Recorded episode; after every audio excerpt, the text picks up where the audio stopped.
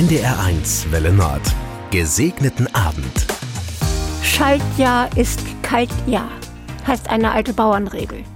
Bisher hat sie sich als wahr erwiesen, aber wir haben ja erst Februar und der ist meistens ostwindlastig und kalt.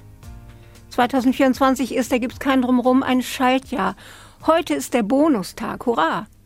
Den 29. Februar gibt es ja nur alle vier Jahre und allen jenen, die heute Geburtstag haben und ihn heute auch feiern können und nicht auf die Verlegenheitslösung 1. März ausweichen müssen, sei ganz besonders herzlich gratuliert.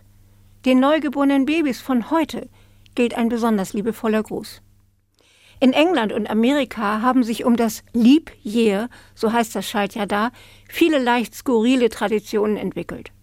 So war es Frauen in England in früheren Jahrhunderten möglich, am 29. Februar auch ohne Zustimmung der Eltern zu heiraten, weil Kirchen und Behörden dieses Datum kurzerhand zu einem Nicht-Tag erklärt hatten, zu einem Tag, den es gar nicht gibt.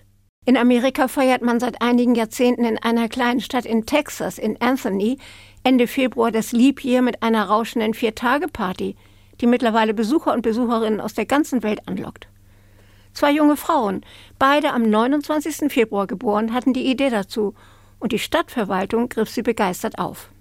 In Griechenland steht das ganze Schaltjahr unter Generalverdacht.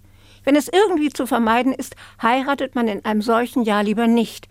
Denn eine Ehe im Schaltjahr geschlossen geht sowieso schief, sagt man.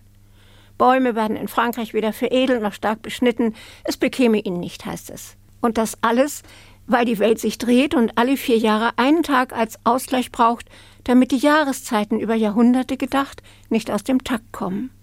Wozu das alles geführt hat? Einen gesegneten Abend wünsche ich Ihnen.